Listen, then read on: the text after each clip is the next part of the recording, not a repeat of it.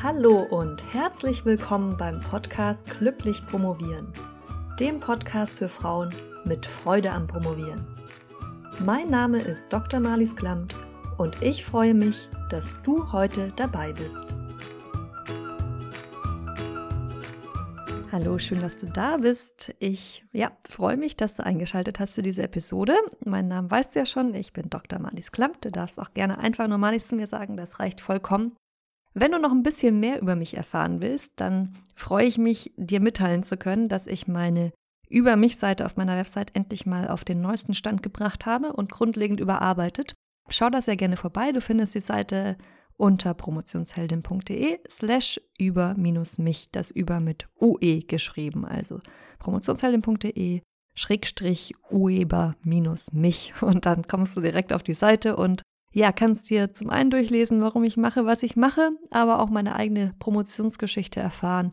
Und ja, ich habe auch beschrieben, mit welchen Dingen du mich jagen kannst, damit du noch ein bisschen persönlicheren Eindruck bekommst.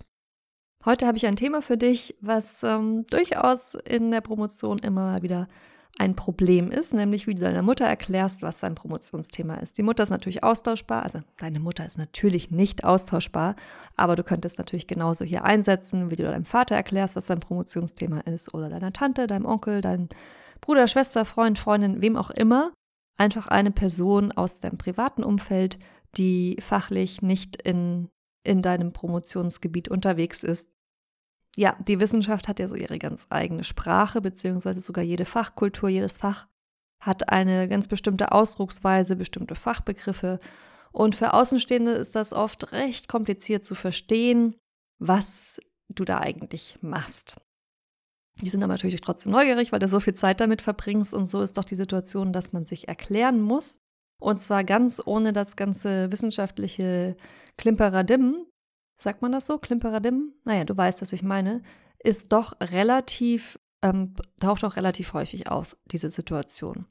Und ich muss sagen, ich habe die letzten Jahre wirklich viel nachgedacht über Sprache und auch darüber, wie wir komplexe Zusammenhänge allgemein verständlich ausdrücken können. Das lag unter anderem daran, dass ich, als ich noch promoviert habe, ziemlich am Ende meiner Promotionszeit, ganz am Ende meiner Promotionszeit, ich habe, glaube ich, im ersten Monat dieses Jobs abgegeben, habe ich äh, für die Goethe-Universität in Frankfurt einen Leitfaden erstellt.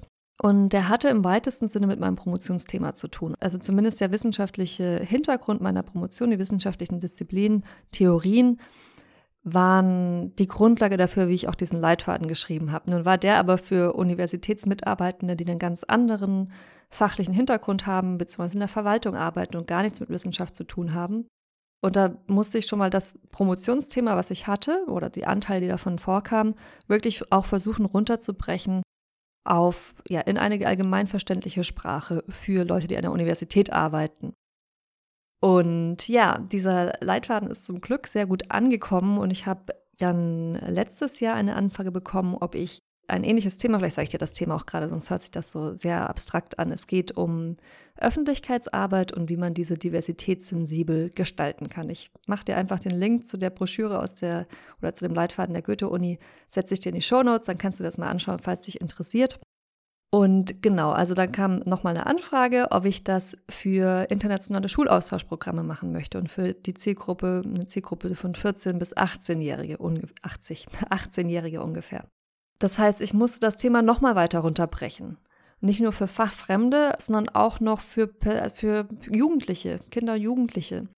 Wo man wirklich auch nochmal mit Fremdwörtern, die normale Erwachsene schon verstehen, auch vorsichtig sein muss, weil die auch nicht unbedingt verständlich sind.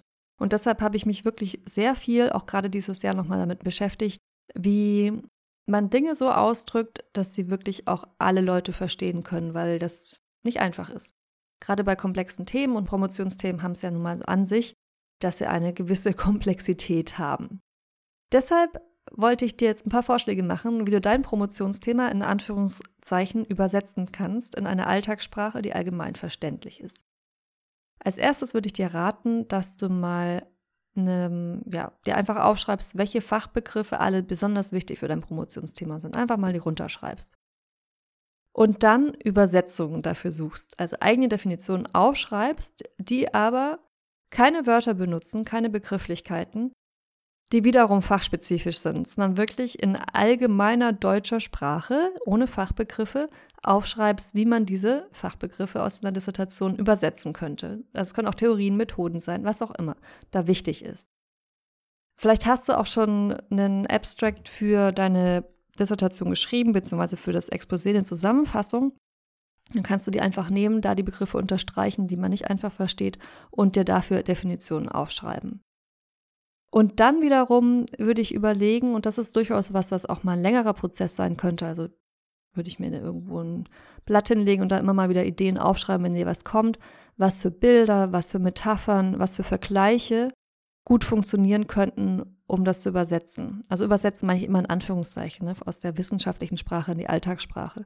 Vielleicht gibt es auch eine Situation oder eine Geschichte, die jeder kennt und die kannst du dann benutzen, um, um so einen Einstieg zu schaffen. Also beispielsweise, du würdest jetzt forschen, wie ähm, diese blauen Lichtwellen, die das Handy aussendet, einen nicht einschlafen lassen. Ja, dafür gibt es sicher auch Fachbegriffe die, ich, Fachbegriffe, die ich nicht kenne, weil das nicht mein Fachgebiet ist. Aber wenn das so wäre, dann würdest du einfach die Situation sagen, ja, du weißt ja, manchmal schläfst du abends schlecht ein. Das ist in, vielleicht hast du das so eine Zahl, 83 Prozent der Fälle deshalb, weil die Leute abends nochmal an ihrem Handy rumspielen und dann das Gehirn Signale empfangen hat, dass es jetzt keine Schlafenszeit ist, sondern Tageszeit und dann kann man schlecht einschlafen. Dann kannst du zu einem Forschungsprojekt überleiten. Also ich denke, du weißt, was ich meine. Also Bildern, Metaphern, Vergleiche, Geschichten, prägnante Beispiele, die dir vielleicht einfallen. Ja, also vielleicht ein, ein Beispiel aus einer Dissertation, was du einfach heranziehen kannst, was man auch so gut verständlich beschreiben kann. Und dann ist das Ziel, dass du aus diesen Vorarbeiten sowohl ein Abstract schreibst oder umformulierst, dein Abstract, was du schon hast, umformulierst in einem, in einer normal deutschen Anführungszeichen Version und dann noch eine Einsatzversion. Also das ist auch besonders herausfordernd bei dem komplexen Thema, aber das würde ich auch versuchen zu machen, dann eine Einsatzversion zu machen. Ja, jetzt sagst du aber, ich habe gar keine neugierige Familie oder Freundin oder Freunde oder meine Mutter ist Professorin im gleichen Fach, der brauche ich das nicht machen, der brauche ich das nicht zu erklären oder kann das erklären in, in den Fachbegrifflichkeiten, dann würde ich dir diese Übung trotzdem empfehlen. Wieso? Weil ich denke, dass das eine Fähigkeit ist, die wirklich in ganz vielen Situationen und Kontexten sowohl im privaten als auch im beruflichen Alltag extrem hilfreich sein kann. Zum einen ist es eine gute Übung für dich. Ja, ich meine, du kennst, glaube ich, diesen Satz, man hat nur dann was richtig verstanden, wenn man es auch erklären kann. Und dann ist es ja auch so, dass die Wissenschaft nicht nur für die Wissenschaft existiert und für Wissenschaftlerinnen und Wissenschaftler, sondern sie soll ja eigentlich der gesamten Menschheit irgendwie zugutekommen. Man löst da Probleme, man versucht Lebensbedingungen zu verbessern, Zusammenhänge zu verstehen. Und das Ziel von Wissenschaft ist ja nicht, dass es innerhalb diesen, dieses Wissenschaftssystem bleibt, jetzt mal systemtheoretisch gesprochen, sondern dass es dass die Ergebnisse auch nach draußen getragen werden. Die Leute sagen ja immer ganz gerne Elfenbeinturm, der, ja, dass die Universität ein Elfenbeinturm wäre. Und gerade auch um das zu vermeiden, ist es eben wichtig, dass man in einer Sprache über die eigene Forschung sprechen kann, die auch vom Rest der Menschheit verstanden wird und du so über deine du schaffst, dass du so über deine Disk kommunizieren kannst, dass du sowohl in Fachbegrifflichkeiten darüber sprichst, aber auch die Sprache wechseln kannst und mit Leuten, die nicht vom Fach sind, denen auch erklären kannst, worum es darin geht. Und dann, was ich auch nicht unwichtig finde, ist es nämlich auch nicht so schwierig, mal irgendwann Interviews zu geben oder vielleicht irgendwo einen Blogpost zu veröffentlichen und dich einfach so auch über deine eigene wissenschaftliche Community hinaus sichtbar zu machen. Wenn du jetzt mal darauf achtest, welche Professoren und Professorinnen immer wieder in Fernsehinterviews auftauchen oder müssen auch noch nicht mal, man braucht jetzt auch keinen Professorentitel dafür, ne? es können auch einfach nur in Anführungsstrichen Wissenschaftler oder Wissenschaftlerinnen sein, aber das sind immer so die gleichen Pappnasen. Ja? Und das sind oft nicht nur diejenigen, auch, aber nicht unbedingt zwingend diejenigen, die jetzt die Koryphäen sind in ihrem Fach, sondern es sind auch diejenigen, die einfach ihr Forschungsgebiet besonders gut verständlich ausdrücken können. Und oft auch manchmal, also oft wirkt das ja dann auch gar nicht mehr so, als würden sie über ihre Forschung sprechen, sondern sie sprechen über Themen und lassen dann die, die Forschung mit einfließen, beziehungsweise die Erkenntnisse, die sie daraus gezogen haben und haben ihre Thesen, die sie aufstellen, wissenschaftlich untermauert und können da auch mal auf Zahlen oder eine Studie oder Erkenntnisse, die sie gemacht haben, verweisen, aber im Prinzip wird dann über das Thema gesprochen und zwar so, dass man es versteht. Ein anderer Grund ist auch, dass du dich, also ein anderer Grund dafür, warum ich denke, dass das eine hilfreiche Fähigkeit ist, ist, dass du dich besser interdisziplinär vernetzen kannst. Vielleicht kennst du diese Situation, du bist auf einer Konferenz und dann wirst du in einer Pause angesprochen, was du eigentlich so machst. Ja, und schon beginnt das große Stottern und Herumgedruckse. Und ja, wenn jemand vom gleichen Fach ist, dann liegt das vielleicht vor allem daran, dass dir noch ein bisschen das Selbstvertrauen fehlt, dein Projekt zu beschreiben. Aber wenn du dich mit jemandem Fachfremden unterhältst, dann hängt das auch oft damit zusammen, dass wir uns so schwer damit tun, zu beschreiben, worüber wir forschen, weil ähm, ja, weil uns eben die Worte dafür fehlen, weil uns die Sprache dafür fehlt. Weil die Person kennt sich ja mit deinem Thema voraussichtlich sowieso kein Stück aus. Also da musst du dich jetzt nicht irgendwie inkompetent fühlen oder ja, deinem Hochstaplerinnen-Syndrom erliegen. Und trotzdem ist es schwierig, das auszudrücken. Wenn du jetzt aber deine Einsatzversion oder dein Normaldeutsch-Abstract griffbereit in deinem Kopf irgendwo abgelegt hast, dann brauchst du dich da nicht groß zu verkünsteln oder nervös zu werden, sondern kannst ganz einfach erzählen, worüber du forschst.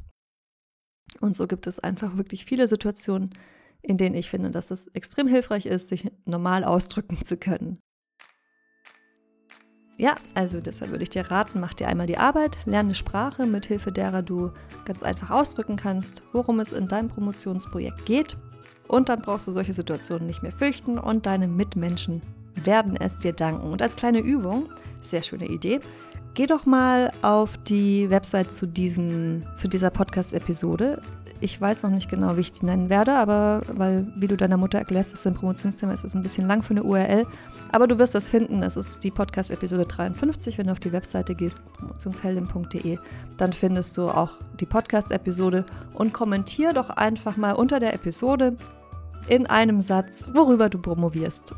Und dann hast du dich schon ein Stück weit sichtbar gemacht das fände ich super spannend. Da würde ich mich sehr freuen, wenn du das machst. Ansonsten hören wir uns wieder nächsten Mittwoch. Ich wünsche dir noch eine schöne Woche und freudiges Promovieren. Deine Malis.